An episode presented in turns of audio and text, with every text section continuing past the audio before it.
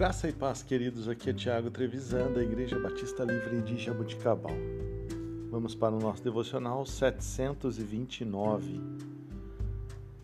Texto de hoje, Marcos, capítulo 14, versículo 34. E lhes disse: A minha alma está profundamente triste, numa tristeza mortal. Fiquem aqui e vigiem. Queridos, estamos num propósito com jovens e adolescentes da nossa igreja para lermos os quatro evangelhos em um mês. E na leitura de ontem, do livro de Marcos, eu me deparei com este versículo e me saltou aos olhos. Me fez fazer algumas perguntas. Tipo, você já se sentiu solitário? Você já se sentiu como se sua família, seus amigos tivessem te abandonado? Você já se sentiu como se estivesse tão triste que a sua alma chega a chorar? Pois é, se você sentiu algum, algo parecido com isso, você chegou perto de ter uma noção do que Jesus passou e agonizou no Getsemane.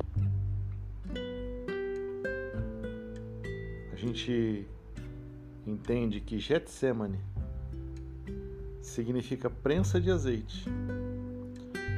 Ou seja, naquele lugar, azeitonas foram pressionadas para fazer óleo.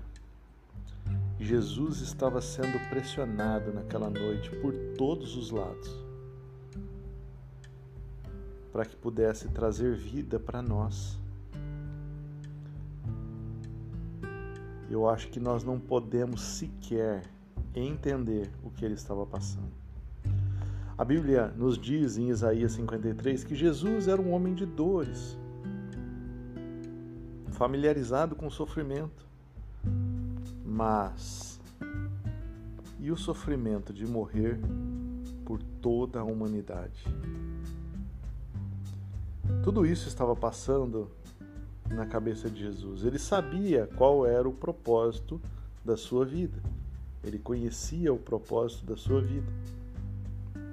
Mas mesmo assim, não deixou de sentir uma tristeza e tristeza de morte.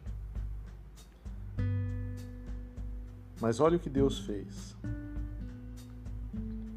Através dessa tristeza, através desse sofrimento, nós hoje podemos ter salvação por tudo aquilo que Jesus passou no Getsemane e depois na cruz.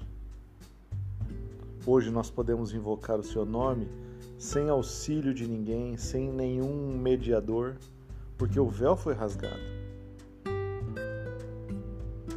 Mas essa transição foi dolorosa para o homem Jesus.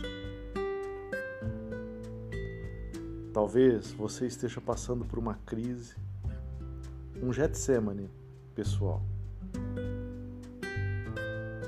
Mas saiba que existe uma pessoa, um homem, que sofreu muito mais por nós para que hoje nós pudéssemos ter vida, para que hoje, quando nós declaramos que Ele é o nosso Salvador, o diabo não tenha mais poder sobre a nossa vida. Que nós possamos entender as nossas escolhas todos os dias, sabendo que Jesus também escolheu nos dar vida.